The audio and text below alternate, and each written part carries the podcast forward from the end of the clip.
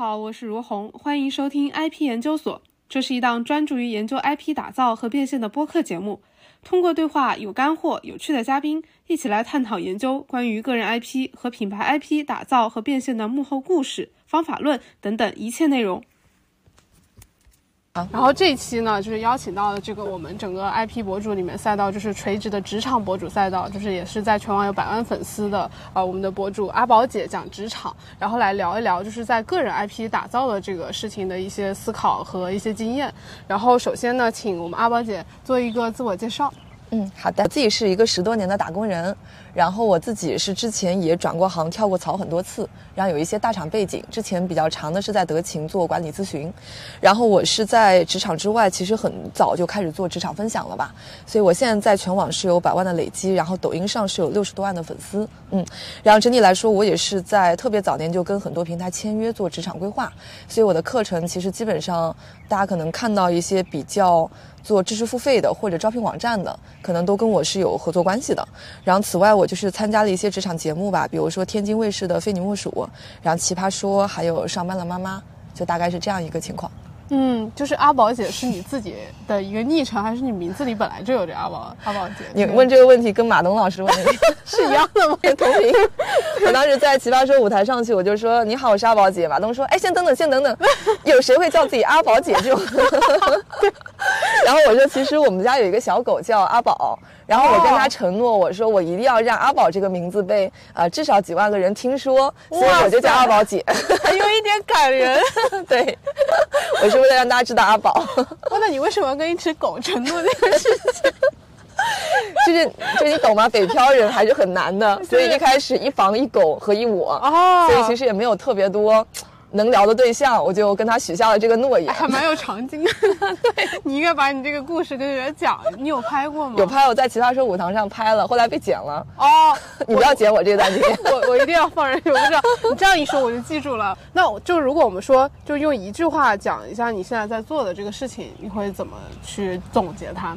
嗯，我觉得我现在做的事情是，我想做一个职业规划的品牌吧，围绕阿宝姐 IP 为中心的一个职业规划品牌。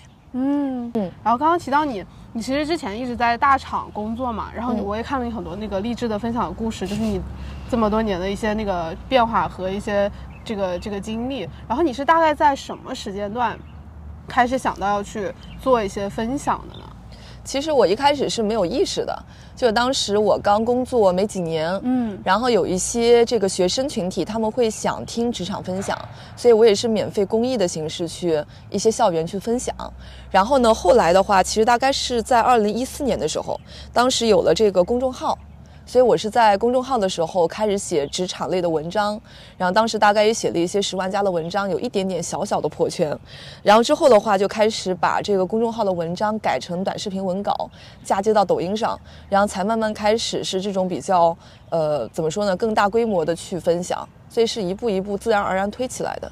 那你还是很很早就很有意识了。其实当时也在分享一些，比如说怎么求职，嗯，然后怎么改简历，然后面试有什么技巧这些。对，工作能力啊都有。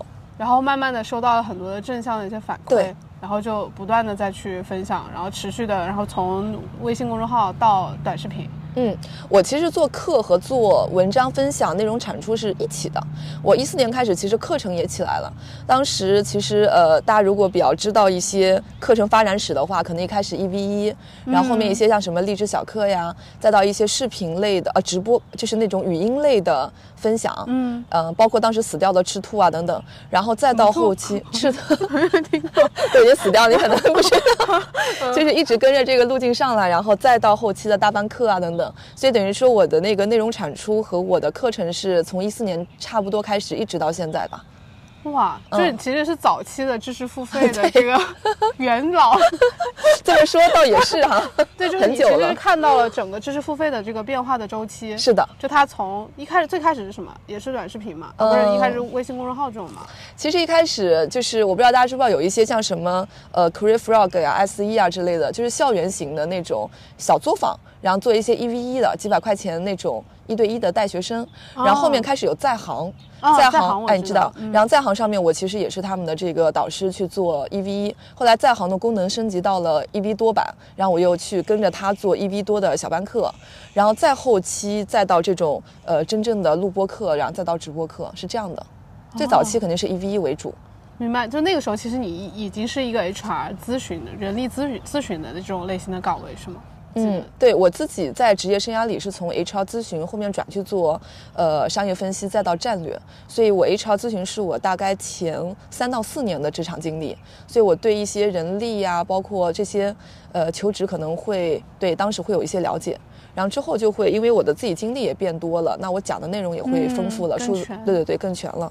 哇，所以其实你的每一段这个工作打工的经历，对打工的经经历其实都是对你的内容的分享是有很大的帮助的。对，然后就都是一环扣一环的。其实对，那你在寻找他们的时候，也是其实是，比如说，哎，你一开始做人力这个事情，是你自己主动说我要做的，还是你其实哎也是正好有这么个机会我就去了？其实第一份工作选的是比较盲目的，就是啊我自己学历也不是很好，所以第一份工作还是看公司环境、办公室挺好我就去了。但后面的话就开始有规划性了，嗯，就包括想去主动去学习一些商业战略，什么都是你自己想学主动了其实把各个课程的内容和可分享的内容就可以打打宽一点。嗯，我在变化，然后我的课程也在变化，我输出的内容也在变化，所以是一体的。那这个就正好问一下你，因为你真的是经历了知识付费的这个变化周期，嗯那个但他们之前的这个各种模式，你其实都做过，对吧？对都做过从一 v 一到大班课，到这种小的录录播嗯，课，到低转高，低转高，到这个直播间付费、直播间录播课，全部都做过。哦，所以你一直都只是参与当做一个讲师的一个身份吗？还是说其实你也会完成整个的这个闭环，就自己也会自自己销售自己的课程？嗯，前期是以课研和讲师为主。嗯，特别早期的时候肯定是自己一个人，又做课，然后又去讲课。嗯，到后期的话，其实荔枝就有一些开始走销售模式了。但是荔枝微课它其实也探索了很多次，就是在一场直播里面到底能卖多大体量的课。当时其实我有卖过几百块的，已经是那个时代觉得比较巅峰了。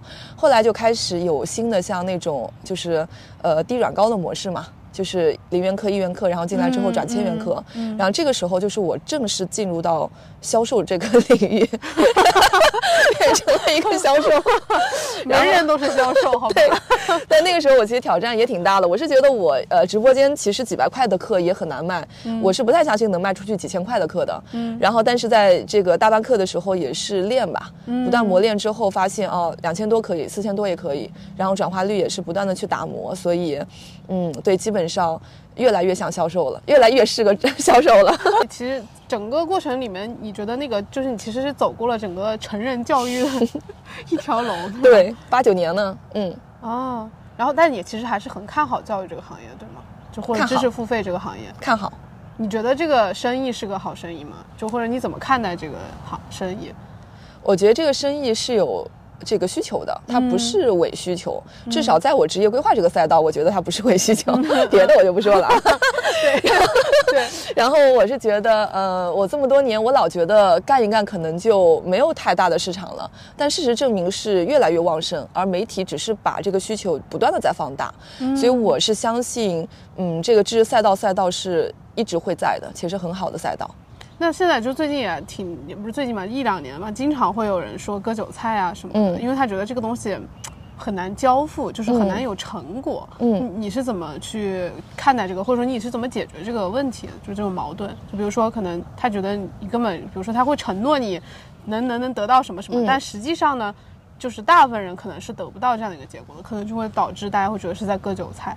明白，嗯，其实我自己觉得这块对我这个部分还好，嗯因为我是先做课的，所以我的交付体系已经很重了。然后等我开始卖的时候，我无非是把一些很重的培训体系往下窄，所以这个交付体系我是能 cover 住的。哦，对，所以我其实交付的成呃就是叫完成度还是比较高的。就你可以说一下你的交付体系是大概是什么样的吗？我交付体系的话，其实我的课程体系本身就很复杂，有这种呃低转高，包括录播课，然后有这种就是训练营吧，两个月然后陪跑。嗯，那最重的肯定是两个月的陪跑，嗯。我自己会陪的，以及我每周我也会去直接答疑，而且我甚至会在第四周之后让学生添加我，然后我还有自己的合伙人和我团队的小伙伴，大家都会一起去陪跑整场。然后这些学生呢，就是他们其实之前是我学生，现在是我的合伙人或者团队里的一些助教，都是跟了我大概三年以上的，所以他们交付能力也很好，然后课程体系也很了解，所以基本上我现在的交付的能力是大于我的课程需求的，我甚至还有一些储备。嗯，但是肯定会势必有一些拖沓吧，因为我自己还需要去一 v 一答疑，并且也不是说一 v 一吧，就是直播间内，呃，去一场我自己来去做这样的答疑交付，肯定会影响一些，就是真正的对效率的问题。但是我的看法是说，呃，大班课不能走太激进。就我觉得，既然走的一个高客单价的课，它就应该是有交付的，它就不应该是说我为了图省事儿怎么样批量复制，嗯，它就是有冲突的。所以我现在其实也是会区分一下，那大班课的用户它可以控量，然后抖音上的一些二九八的这种小班课的用户，我可以去放量，交付做轻一点儿。我是觉得，嗯，不能一味的去想怎么节约时间吧，对，交付还是要要做重的。明白，主要其实从产价格体系来说，就是两类，一个是录播的二九八的这种我们叫中价课吧，对。然后再是这种有陪跑营的这种重交付的高价课，大班课几千元的，对。然后那你中间还会有那种咨询吗？就咨询的业务，不做，不做咨询，嗯。不做一 v 一，然后那那它这两种体系里面，基本上就是你还会再再细分类目，比如说职业规划、呃面试还是什么，它是整个一个大包，还是它会嗯在职场这个里面的细分？太专业了，这个啊涉及到我产品研发层面的思考。其实我之前思考过，嗯到底要不要细分哈。嗯我发现这个东西很难做，因为呃，职业规划这个赛道它不是真正的强刚需，嗯所以我要是把它拆得过细吧，可能价格跑不起来，或者说，嗯，大家的获得感不好。对对对，所以我是大包一个 package，然后做职业规划。但是我现在有延呃，就是延展到一些像沟通品类，比如说我现在就两个 SKU，一个是职场，一个是沟通。嗯沟通只有中价课很小，所以我只做职业规划大赛道，明白，嗯，没有去延展其他的。现在明白，明白，就它还是一个就是偏整体通用能力的对一个是的一个事情。下个阶段倒是会考虑做一些垂类课，像产品啊、运营啊、数据啊，但这个就是要配合上整个交付体系，甚至一些呃站在前面的主播。所以我现在是有想做这个事情，但是就明年吧，在想，嗯。对我自己个人好奇一个问题，就是你觉得在这个你的 package 里面，大家里面最刚需、最痛的点是哪一个细分的赛道？就细分来说的话，嗯这个其实也是挺难回答的。就是我嗯之前觉得我就挺痛的，我觉得职啊业规划就是你的刚需啊，但是我发现其实并不是。大家并不知道自己要职业规划，对吧？然后这个得从小抓起，是的，对家长教育的时候就得给他介、真的介绍，是的是这样的，就是嗯大学的时候就得介绍，而不是说等你也都上学了。对啊，正好想问一下，嗯那你这个你服务的人群大概是什么样的一个细分人群呢？嗯，其实我不同客单价的课程的用户不太一样，嗯，然后嗯偏这种录播型的中价课的话，大概是呃年轻多一些，就是学生加新锐白领。然后可能三十岁以内的占比例大一些，嗯，但是如果我是高客单价的话，是三十岁或者三十五岁以上的反而是占大头。那他们主要目的是为了就是转行，转行、突破、职业规划、找工作、提升能力、晋升，就是都会有这整套。明白。嗯然后，但前面的那个话就偏就是小白人群可能多一点，初阶的年轻嗯职场人。从那个时候开始，就一四年说开始分享，然后那个时候你其实是有意识的，就是在去去做分享和嗯打造自己的 IP，、对吗？对，你是怎么去看待就是你自己当时的这个个人定位呢？嗯，其实一开始我觉得意识还是比较浅的，就是说，我觉得我会什么我就说什么，那也没有特别强的一个说我要变成什么样的一个独特定位的职业规划老师，就讲着讲着可能有一定的知名度了，再开始思考这个事情，然后发现我可能更擅长这种比较 general 的呃规划讲解，或者我有一些转行啊、跳槽等等的经历就比较独特一些，然后这个时候才开始思考我到底要打什么样的定位，然后这个过程中其实也一直在改变吧，比如说公众号时期的定位和抖音肯定是抖音更清晰了很多，对，然后我呃在抖音之后，因为有很多用户及时的反馈等等，也会帮我去修饰我自己的定位的想法，然后再到后期就开始去通过一些节目赋能嘛，所以我这两年其实参加了三个不一样的职场节目，还是有一些意识的，就是我是想补充自己的一些品牌背书，对，然后这个时候再说我想要把自己变成可能职业规划，嗯，有一定的权威性的老师，对，所以开始越来越有这个意识。是一个过程，明白，就是，但你你擅长，你也是就是哎自己想知道什么，我就先去试试去输出表达，然后其实也我觉得有正向反馈其实可能很重要吧。嗯，大部分人来说，如果刚开始没有完全没有反馈的话，可能他很难 坚持下去。是，那你在这过程中，你就是长期坚持这样的输出，对吗？就是你对我长期坚持，我当时公众号其实也是每周大概两到三篇吧，就是一直去积累我的素材。嗯，哇塞，那那个时候你还在上班，对不对？那我觉得这个就很牛，就是你你怎么就既做到，就是我现在就可能我们叫主业副业吧，就是斜杠青年，感觉是这样。就你主业又 又很忙的情况下，怎么能够去兼顾这个？然后就是人都会有这种偷懒啊，或者是什么时候，哎呀，这周太忙了，太累了，我这个写不了了，我就是放弃了，放一放，或者说我可能一下也看不到什么收益，可能他就放弃了。你当时是怎么达到这样的一个坚持和频率的？嗯，其实我是觉得，如果但凡现在跑出来的一些自媒体人，他应该都有我类似的经历吧。就是说，他一旦 get 到这种把内容创出的习模式，并且形成习惯以后，好像就会能保持这个习惯了。然后这个时候，其实我觉得我不是特别功利的，想要看到特别快的反馈。嗯，比如说，呃，我在拍抖音的前期，其实数据也就。一般，我就是觉得给自己一个 KPI，然后每周拍两条，沉淀沉淀。然后如果不能起来，我是 OK 的，嗯，因为我相信自媒体这个平台，它会形式会更迭，但是永远都会存在。我只是去练而已。然后如果对没练出来，我会一直去做这个事情。如果做成了，也就成了，就是这样一种心态。是不是有点高尚讲的？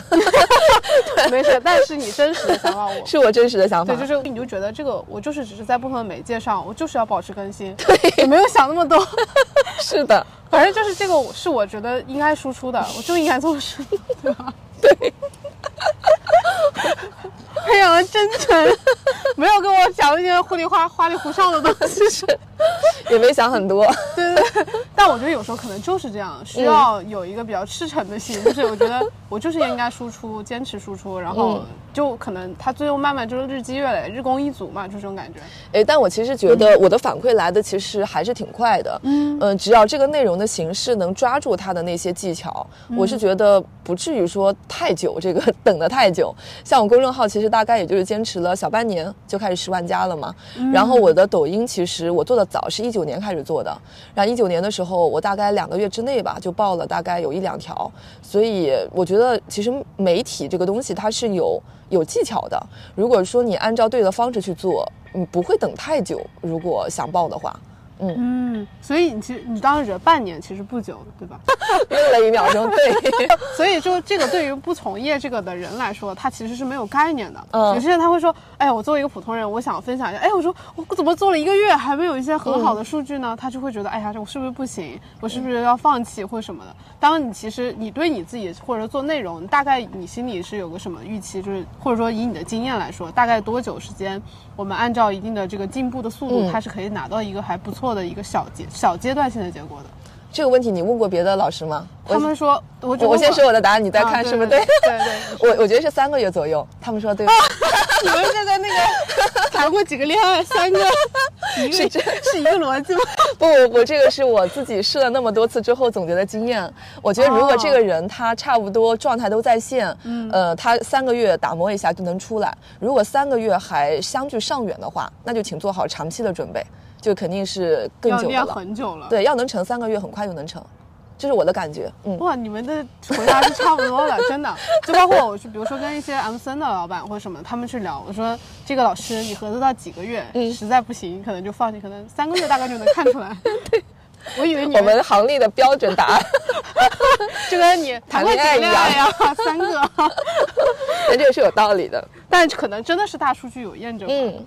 哦，所以所以其实你在前面三个月就是在磨练基本功。嗯那我们就说内容的话，就是因为之前不同的创作者，他们其实有自己的一套内容创作体系吧。就是嗯我觉得其实你们本身自己其实也可以定位为一个内容创作者。嗯那其实你们创作了这么多年的时间里面，你有自己的一套就是内容创作的这个你刚刚说技巧，或者说一个基础的这种模型吗？我之前听到一个模型叫做呃选题嗯加内容加结构加形式。嗯，差不多，你你也是这我也是这么认为的。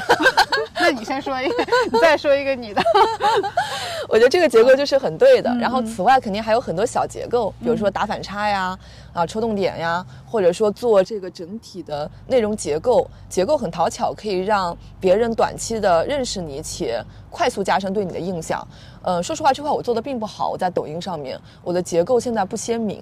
对，所以我是觉得我的一个逻辑体系是说，嗯，可能在创作内容的时候会分成三种人吧。第一种是做这个单个爆款的，第二种是做持续爆款的，第三个可能是做持续内容的。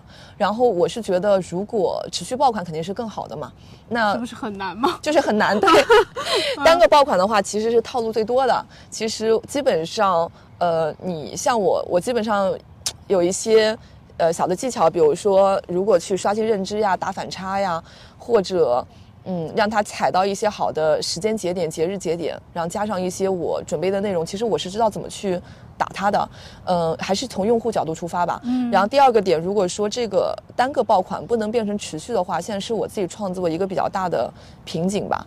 嗯，因为持续内容我不难，我自己本身就可以吭哧吭哧干。嗯。但持续爆款它是需要结合爆款的逻辑，加上你的爆款的格式。它是很需要爆款格式的，然后再加上一些你自己的特质，你能承载这个东西。我觉得这块其实还是嗯挺难的，不是每个人可以短期做出来的。你当时找自己的擅长的这个优势的时候，你是一开始就觉得你是比较擅长去表达的吗？还是说其实你在这过程中是不断的去在练的？嗯，我觉得肯定是有提升了很多。然后我觉得，呃，这块的话，我没有去想很多，就是找我自己最舒服的形式、最能输出的内容，先去搞一条。就是我，我现在带了好多我的学生也问我说，哎呀，怎么才能做一个呃 IP 博主啊，等等的，就想很多，然后做很多的知识脑图，然后自己要输出几类的内容。我觉得大可不必，就是一个人对最容易爆的，一定是他最有冲动的地方。所以我觉得就抓住你最想讲的几点。可能从这个角度出发是比较容易起来的，我也是这样起来的。嗯，就是你确实是有表达欲的，就是有些人他如果没有表达欲，就别做这个事儿。对，你可以你觉得呢？你会这样认为吗？其实我我觉得表达欲分两种嘛，有一种是真的特别爱表达。其实我一直觉得我是不太爱说话的，但是我会这个怎么说呢？就是把。哎，我我其实有点不知道我的输出的动力在哪儿。总之，我不是那种特别喜欢去说话的人。在公共场合就是爱说话或特别外向，或者交朋友之类。对，大家意普通意义上那种外向，对对对，不是。我是比较内向的，但是我又能保持输出，我也 不懂我自己。就你就那你会享受这种输出的感觉吗？还是其实你是一个被动的一种感觉？就还好，心血来潮输一下。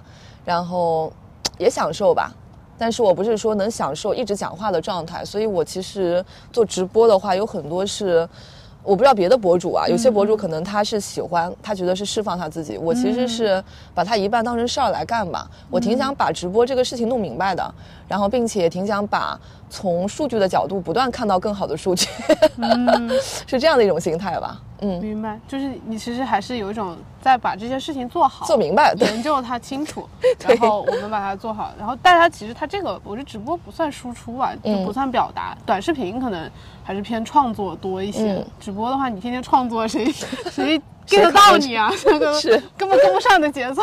是的，对，所以所以刚刚我觉得再再提到，就是你包括你自己刚刚说一句话定位是想想说自己要作为一个呃职场品牌，对吗？嗯。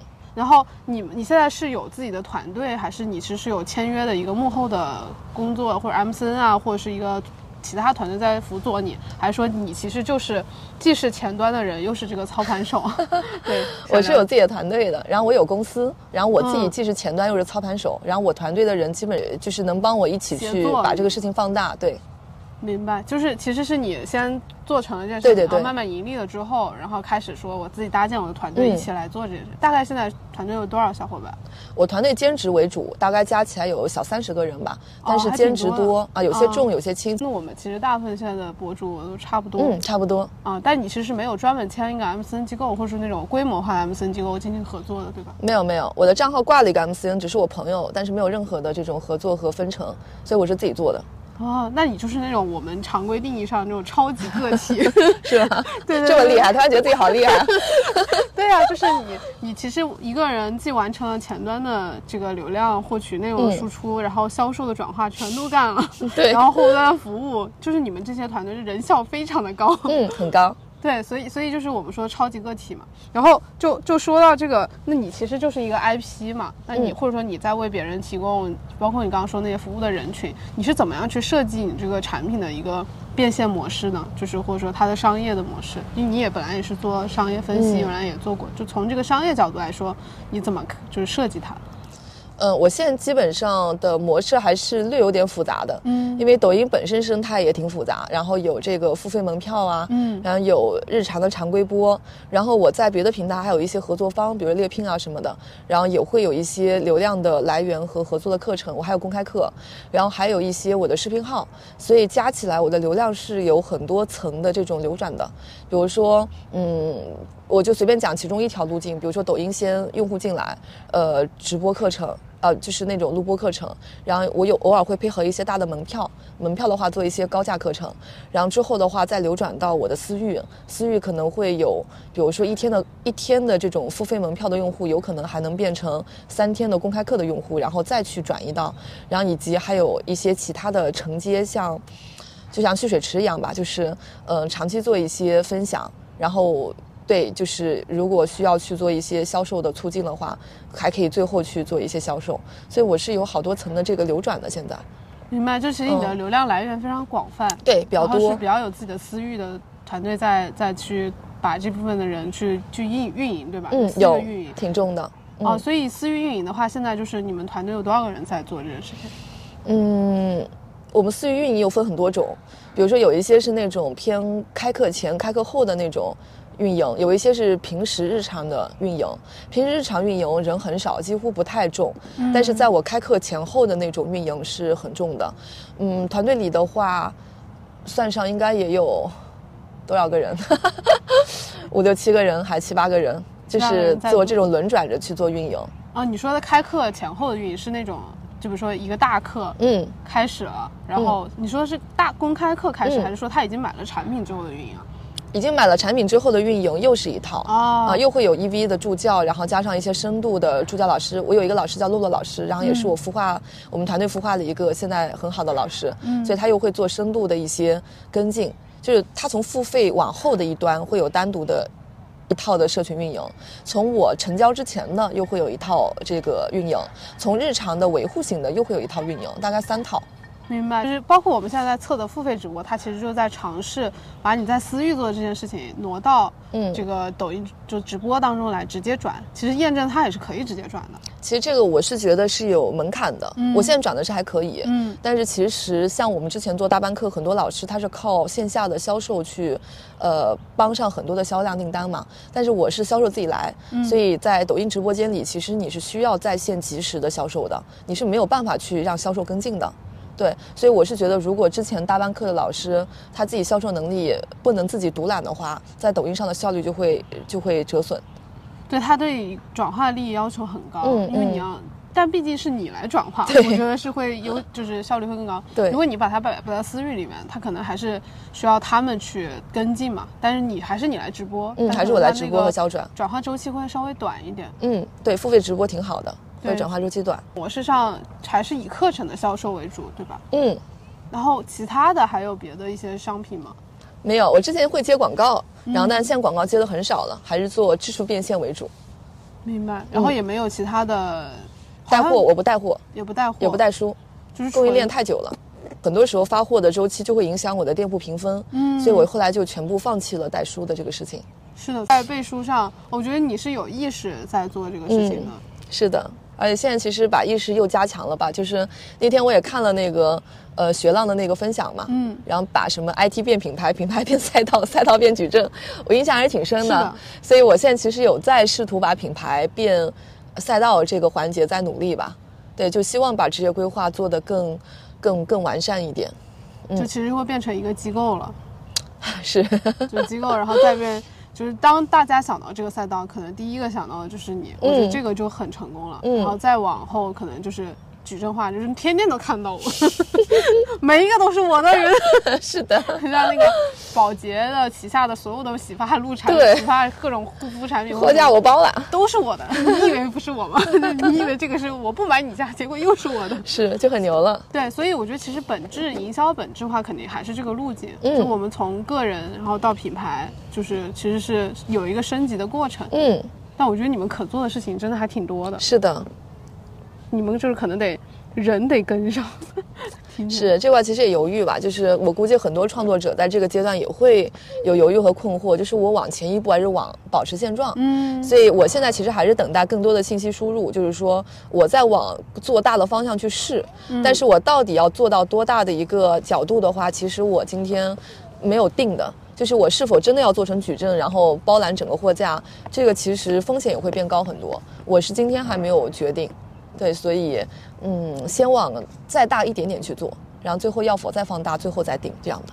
肯定是希望，就是这个平台生态的创作者，或者是品牌 IP 或个人 IP，它能越做越大，嗯对吧？但实际上，但实际上，并不，大家有各自的选择想法是，就所以每个人的规划确实是完全不一样的，就看初心，还有就是你自己后期的这个能不能成。但我觉得，如果真的要做有品牌，包括那天跟秋叶大叔聊也是，嗯他到后面就是真正学会去以一个企业的方式经营的时候，它真的就是一个学品牌呃学管理的一个过程，嗯，就完全不一样，所以嗯会很重，嗯确实会重很多。他可能还没有以前赚的多，嗯但是他做的这个事情可能会很大。是的，就你现在其实还没有想好，也处在这个阶段。对，正处在这个阶段。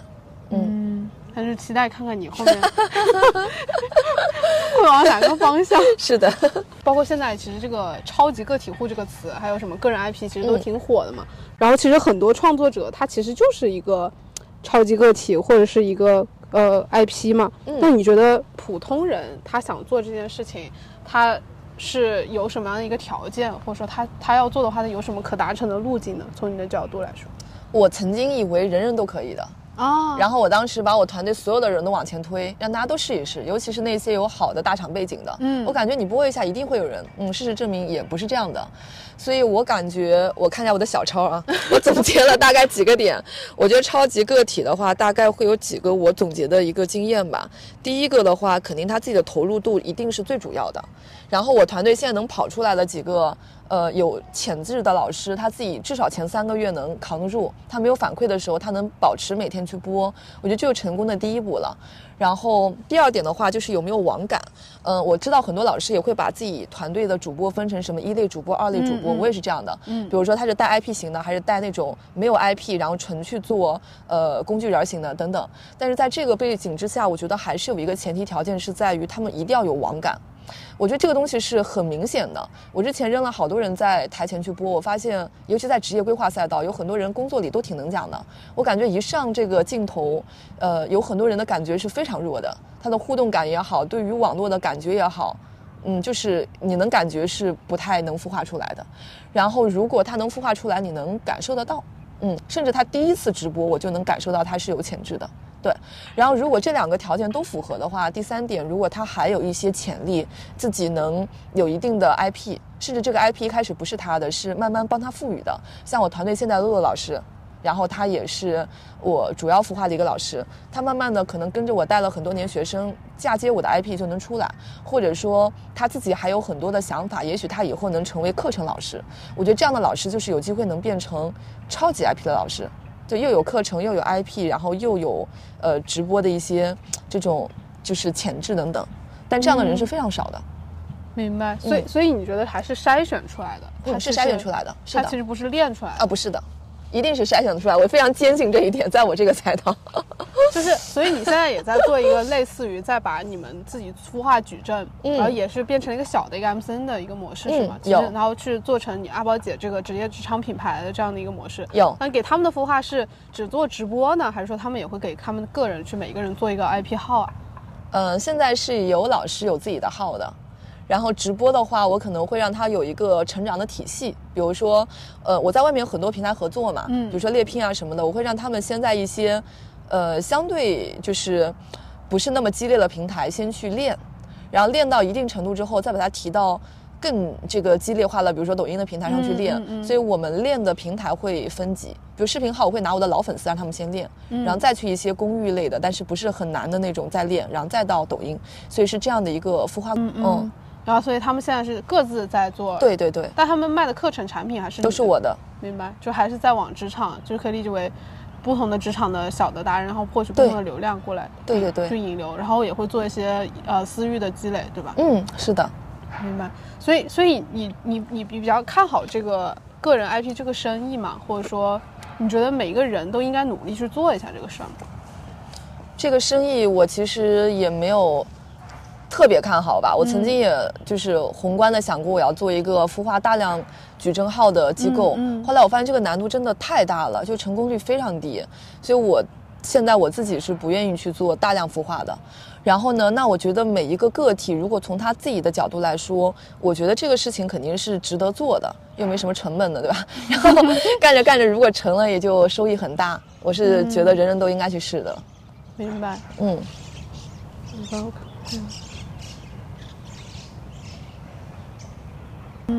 你们办公是在你家办公吗？我们很多都是远程，哦但是有全职的，但是也是远程。哇塞，还可以这样的一个生、嗯就生意模式吗？这个有点颠覆我想一下，就是所以你是他们在全国各地吗？嗯，我全套人都是有的，而且呃，就这个模式，其实我觉得还是挺先进的，我自己对 对感觉，对对对，就感觉就是很多老师其实是可以考虑用这个模式。我我之前是做咨询顾问的，所以我们嗯本身就是按这个 time sheet，就是 hours 去评价嗯我们给客户的一些咨询嘛。然后我就当时是延续了这个方式，我的团队一开始全部是以小时来计数的。嗯，比如说他会按照他这个月干的事情，然后我给他定一个级，然后我再给他每个月底结算工资，所以这个过程是经历了大概有小一年的，所以我的成本相对可控，因为它直接跟你的活儿有挂钩。那到后期规模大了，肯定这个方式就不合理了，不然人家大小的事情咱们都得计时，其实对管理成本也不合适。嗯，所以开始就。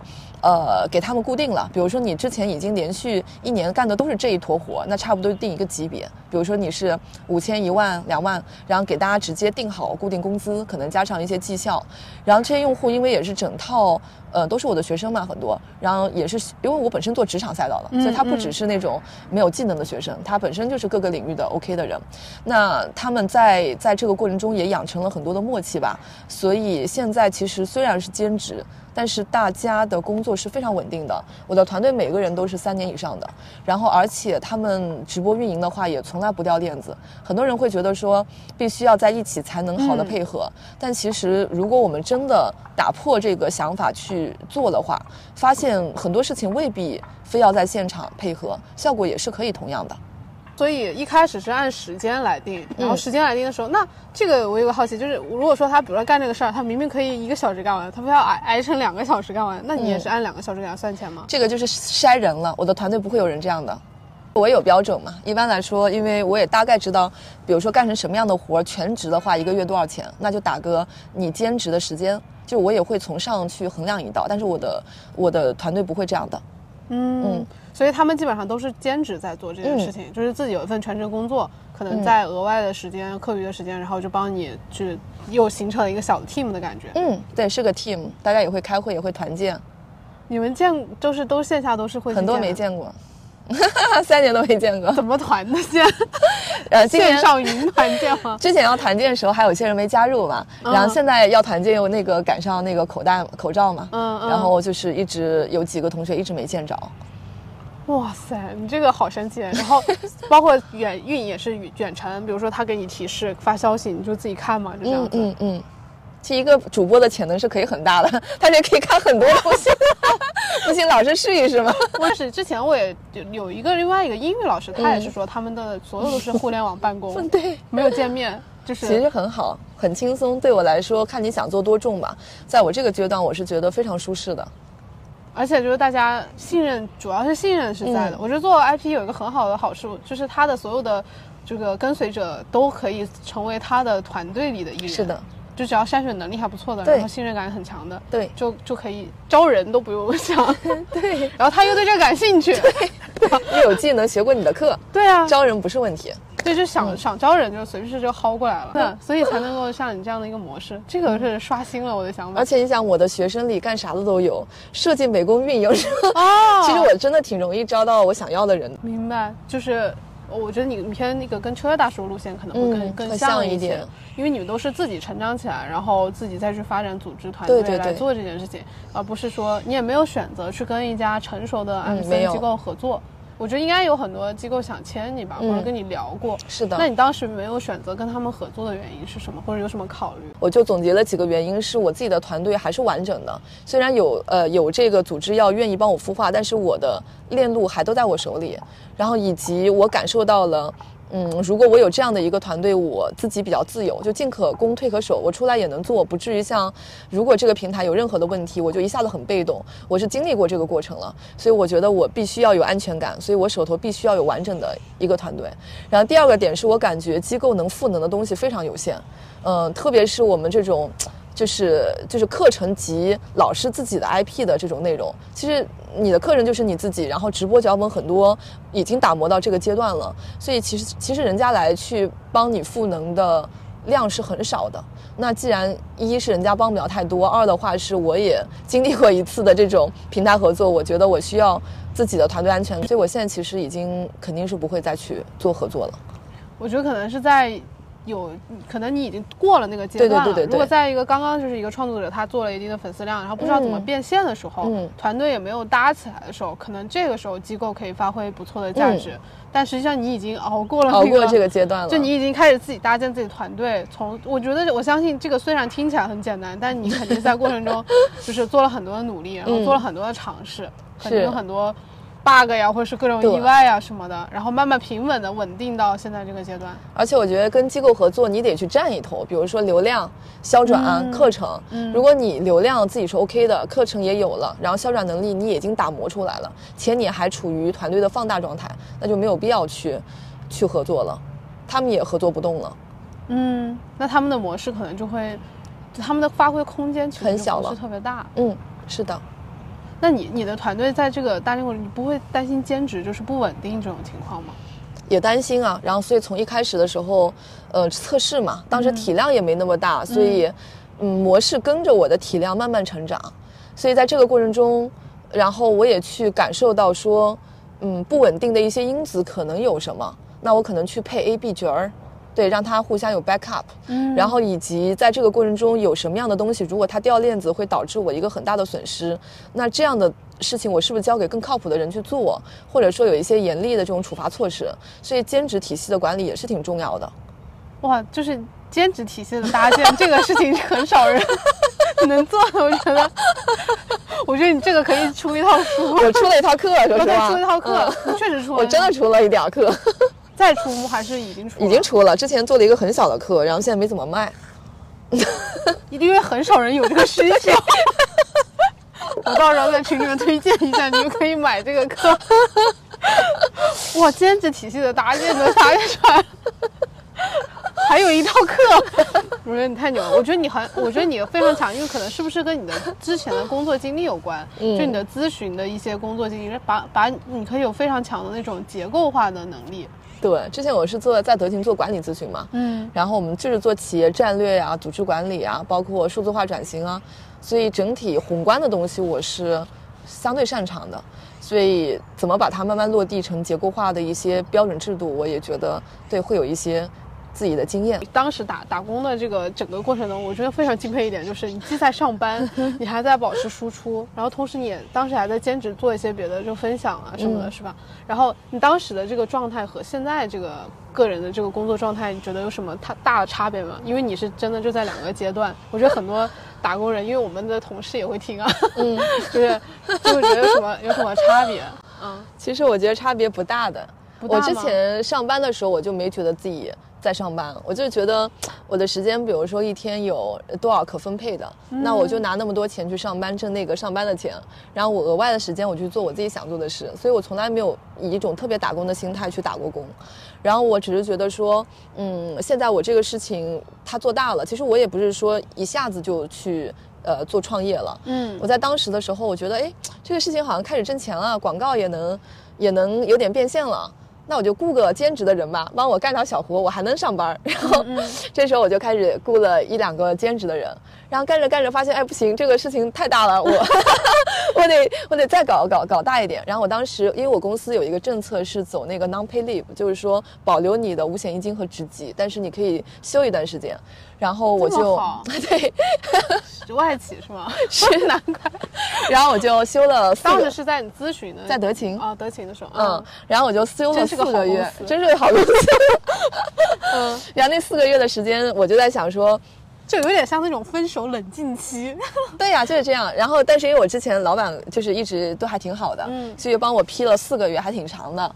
然后这四个月的时间，我就说那行，我就充分利用吧。我写书，我签了个约，然后呢搞搞抖音，然后怎么样？然后在这个过程中发现，哇，抖音真的成长太快了，感觉书也没时间写了，我觉得 干一件事情了。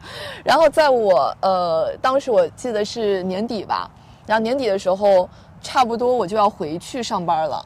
这个时候还没有完全能让我有安全感，说我一定能出来创业，嗯，所以我又回来又上了两两个月的班，这两个月然后又突飞猛进了，然后当时又有那个七个多什么找我去做大班课，我觉得大班课的话，如果认真去做，all in 一下，成了也就成了，嗯，所以在这种关键的节点，我觉得我还是果断的，就是我一开始如果看不到很好的水花，我就会一直去拖，让这个事情哪怕慢一点，我愿意多挤点时间。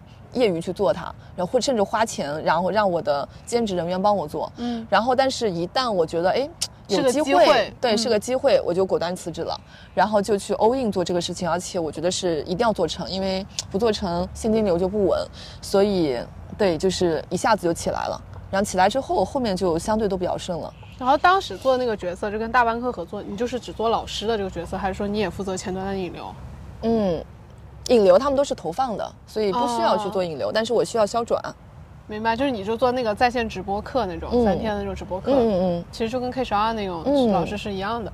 但你前端的你的自己的自媒体啊什么的，还是正常在经营。对对对，就一直其实这个就是没有断的，从来没断。对。我觉得这点也特别好，就是你还是保持了，不然的话你可能就会断掉你自己的那一条路。是，当时其实，在那个呃一些平台合作的时候，很多老师都是没有做抖音的，我当时也没有套路，然后基本上每天就是坚持播，就我是相信自己必须要掌握流量的。嗯，嗯，所以嗯我我哪怕很忙，我每天都会保持去播的状态。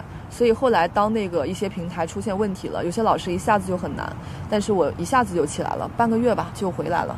所以还是要保持自己的自媒体，对。但是就是你刚刚说那点还挺有启发，就是你在打工的时候，你其实也不觉得你是一个打工人。对，而且我老是拿我的工资去雇人，一直分散我的时间干点别的事情，就是一直给自己第二条赛道吧。哦。嗯，然后，然后同时，你工作的时候，你不会觉得有一些身不由己的事情，然后会影响你的这个第二条赛道吗？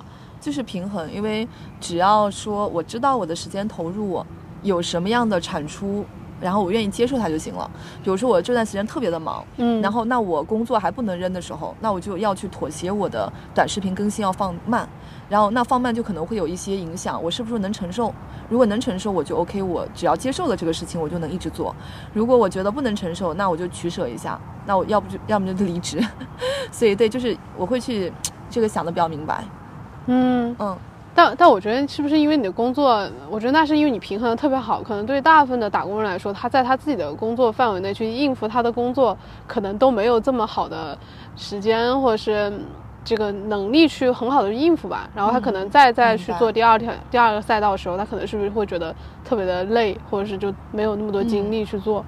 我一般会让他们，如果工作都已经很累的时候，就不要去搞副业，就是先卯足劲把工作提高到一个稳定期。比如说你这一轮我就卯足劲，然后做到一个你喜欢的工作，你短期也不想着跳槽了。然后，并且如果这个人能力非常乱的时候，我也不相信他副业能做得起来。所以这个时候就不要想了。对然后把自己整个能力也提高到一个及格线以上，有一点游刃有余的时候，然后并且在他工作又不需要考虑跳槽的那个阶段，就开始加副业。所以我的副业其实都会在这个时间去加的。明白，就你是很快会在进入到一个平稳期，就是你可能到一个新环境，然后很快进入到平稳期，嗯。然后可能在平稳期那段时间，你就侧重于你的工作一点，嗯。然后在平稳期的时候，哎，我在做第二条赛道，是这样的。这真的是一两条赛道在跑啊，然后最终在第二条赛道可能跑出来是更好的一个结果，然后就所以你当时会有后悔过选择出来吗？不会后悔，一点不会后悔，天天感恩出来。那你有想过，如果你当时一直就有第一条赛道，就只干第一条赛道，我冲到我成一个女 CEO，有没有这样想过？没有，从没想过。我每次工作我都需要一个平衡。我觉得首先做副业、做自媒体就是一个很舒服的事情，然后我一直就保持，嗯。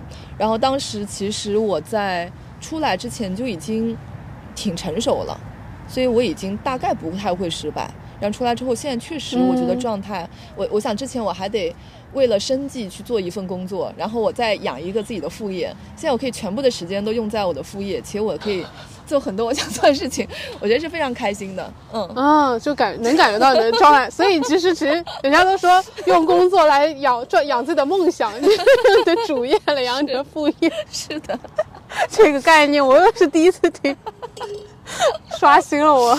就你其实你就还是会心理上可能会有一个区分，就是这个是我自己真正想做的事情，会吗？嗯会有这种有但是工作也会有时候这个项目特别开心，我就会觉得，嗯哎、这段时间好舒服，然后我就短视频更新的慢了，嗯，所以对自己也会有平状态的平衡吧。就你当时其实还是一直都偏咨询的一个状态，嗯对吧？就是一个项目接一个项目，嗯其实没有太多的复杂的一些这个人际关系的处理，对吧？也会有，也会有，嗯但可能就是偏这个项目制，然后完成一个项目可能就好一点。会简单，会纯粹很多。对我感觉会纯粹一点，是的是的就它不是那种非常直接的，就是特别大的直接的压力。对，明白。那你那你觉得，如果说对于现在的年轻人，如果他说他想要裸辞创业，包括我看你那个视频里面有写啊，就我们自己现在聊的话，现在聊的话，你觉得你建议，比如说他想要裸辞去做一个 IP 吗？或者说创业，你觉得就就就就就建不建议他裸辞去做一个个人 IP 或做一个超级个体户？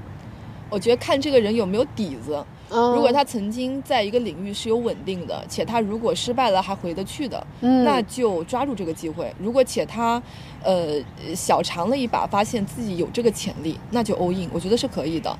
但如果说他自己的工作之前就已经很乱了，然后如果再裸辞会，就 是难上加难，对，这个时候就先不要了，嗯。所以我觉得大多数人可能是没有裸辞的一个前提的。那如果非要呃，像第一种情况就是他有裸辞的。这个条件，但是嗯我也不建议一上来就裸辞。我身边有好多这种就是 P 八就很高级别的一些人，他们都跟我说想出来做课程什么的。嗯我其实觉得也大可不必，就是一开始你没有那么大的需要投入时间的，你研究研究，然后呃刷刷视频，然后搭建一下课程的框架。就是你前期先能跑多少跑多少，等跑到你的时间真的无法 cover 了，你再想要不要裸辞。对，所以我自己是不会特别鼓励裸辞的。那你现在有朋友就是通过这样的方式，就是和你一样的路径，就是在主业之余做副业，然后后面再成功出来的这种人吗？嗯，其实有啊，抖音上其实也挺多的。对，上的那个我们同学也挺好几个同学，对，都是那种他们基本上也都是确实是在呃组织内的时候，然后可能兼职做，哎做的还不错，还不错然后就出来了。但可能确实就 all in 做这个事情和在既在做这个又做的时候，是不是状态是完全不一样的？不太一样。你做的每件事情，你马上会有效果反馈，而且确实自由嘛，就是时间也会自由一些。然后，如果你团队都是你来管的话，那你也没有什么向上管理的压力，对对对，肯定整个人的心态还是轻松了很多的。嗯，嗯，也也不，而且真的是 all in 在做这件事情，是不是可能会成功的几率还会大一些？也不一定哦，因为很多人他如果一开始都没有想的特别好，他只是时间 all in 了，但其实有效时间是填不满的，嗯他可能很多时候很焦虑吧。然后，但如果你现在 all in，你且时间确实值得 all in，然后你的大方向也挺好的，那当然是 all in 会加速无数无数倍。但我现在想想，如果我当时在二零一九年的时候就裸辞，嗯，那我觉得我的这个 all in 之后的效果可能反而差，对吧？我可能会焦虑，或者如果我下一段能很快变现的事情接不上，我可能又会中间考虑要不要回职场。所以我是觉得，嗯，未必 all in 就一定是能加速的。明白。嗯，那那现在的状态你还是非常满意的，是你在这个自媒体创业这个事情最满意的时候，最满意的时候了。今年是我最开心的一年，接受了这个采访。我觉得好笑，真的吗？真的。是第几年啊？就是你嗯全全职做这个，全职做这个的话，大概三年，两两三年吧，两三年。三年左右。最难的时候是什么时候？第一年，还是嗯也没有难的时候，都挺顺的。对，我就感觉一年比一年好，真的是，哇，就是 真的是一年比一年好。一一九年的时候，已经呃自己前面积累了那么多兼职的储备嘛，嗯所以一九年出来的时候就已经现金流还可以了。嗯然后后面的话，我中间最难的就是经历那一个合作平台的垮掉，然后但是好在自己的团队自己都掌握着，所以也没有太大的影响。嗯，我觉得基本上还可以。那说组织那个事情，就是你说兼职的那个组织，我觉得因为你可能对组织本来就是有研究的嘛，嗯你觉得未来就是超级个体还有这种自由这种，你你说一下你的看法。我觉得有一些行业可能不适用，但是至少来说，有很多的行业以后就可以这种无边界的方式去组合。其实我觉得字节这块做的就很好啊。你看字节，像我们就像给字节打工的，有时候是不是？一召唤我就来了。就字节很多时候像他开会啊什么，我们也会去你的会议室做各种分享。我觉得它就有点像那种球状组织，然后不断的往外去延展，半封闭的。然后大家只要是能把价值创创造出来，有很好的分工和角色定位，就没有必要是一个组织的形态签合同什么的。所以我是很认可未来也许有大量这样的一些形式的，就是工作模式存在的。所以就大家未来可能就一个人会打几份工，就我们说嗯，我是觉得是，我是看觉得是认同的。就我觉得这个很先进啊，我觉得未来如果是有这个，我觉得真的是很好。嗯而且就像每一个人就会变成一个个的小小的个体，每个人都是一个点。嗯然后我们要做这件事情，我们就像一个项目这样，我们就集合起来，我们一起来做这个事儿。那我可能还有别的组织，嗯我也是个个体，我能提供这个价值，我就跟你干这个事儿；我能提供那个价值，我跟你干这个事儿。然后你们作为一个超级个体的话，你能使形成这样的一个收益，是因为你确实完成了一家公司要做的各个环节。你把对前端的流量、产品销转，然后所有的事情、服务你都搞了，那其实你你就是一个团队的一个生意，你就是赚团队的钱嘛，所以利润的回报是比较高的，嗯，而且大家就是会越来越闭环。职业的角度来说，可能也会有一些那个职场人群会听啊，因为你这个话题也是偏职场博主嘛。然后那你觉得在这种经济的这种形势下，个体存在的时候，一是做一个 IP 嘛，比如说这种超级个体，如果他有一定的能力和技能的话，嗯那另外的话，他要选择跳槽，就是你的专业领域啊，比如说跳槽呀或者是什么的，你会有什么建议吗？就比如说在经济就现在不是特别的那个时候，呃，其实我的方法论是说，嗯不用在乎外部的环境怎么变，就是我们自己的体系要特别稳。很多人他是凭借运气，或者说只拿招聘网站，然后非常被动的去等待机会找来。那你这个市场如果供和求的这个关系变化了，那现在大环境好机会变少了，那你得到好机会的概率一定会变低。嗯所以我觉得很多人在这个过程中去焦虑是，嗯，可以去换一个角度去看这个问题的。比如说，我现在无论这个环境怎么变，我只搭建我自己的求职体系。比如说，我完整的目标清单，然后我想去求职的目标工作，然后甚至给他安这个梯队啊，去做很多的门槛高低的划分，就是让你所有能出现的机会都先预想到，然后你再用最好的方式，简历、面试等等，包括内推等等的方式去触达，那结果就一定是最好的，就一定是当下这个环境能出来最好的结果了。所以我觉得就没有什么好焦虑的。